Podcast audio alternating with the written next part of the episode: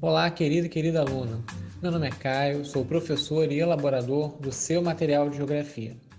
Brasil: 26 estados, um Distrito Federal, mais de 5 mil municípios.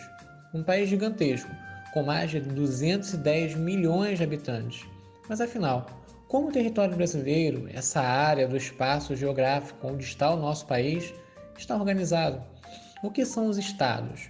Quais são os poderes e as pessoas que os governam, administram e organizam as suas políticas públicas? Vamos começar pelo nome oficial do nosso país. Não é apenas Brasil, é a República Federativa do Brasil. Mas o que é uma república? Significa uma forma de governo. Existem outras formas, como a monarquia, que existiu no Brasil até o dia 15 de novembro de 1889, mas, com a proclamação da República, passou a ser governado por um presidente. Isso quer dizer que o poder no Brasil não era mais exercido por um monarca, não era mais passado de pai para filho.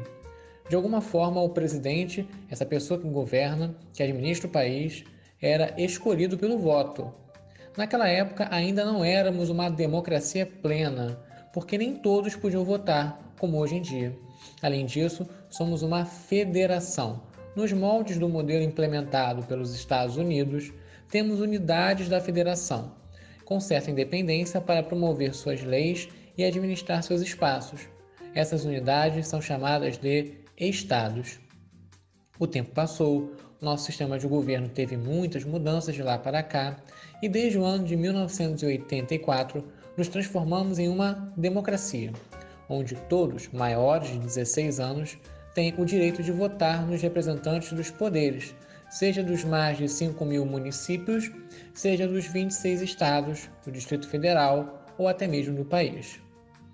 Os municípios são governados pelos prefeitos. Eles são eleitos pelo voto popular a cada quatro anos.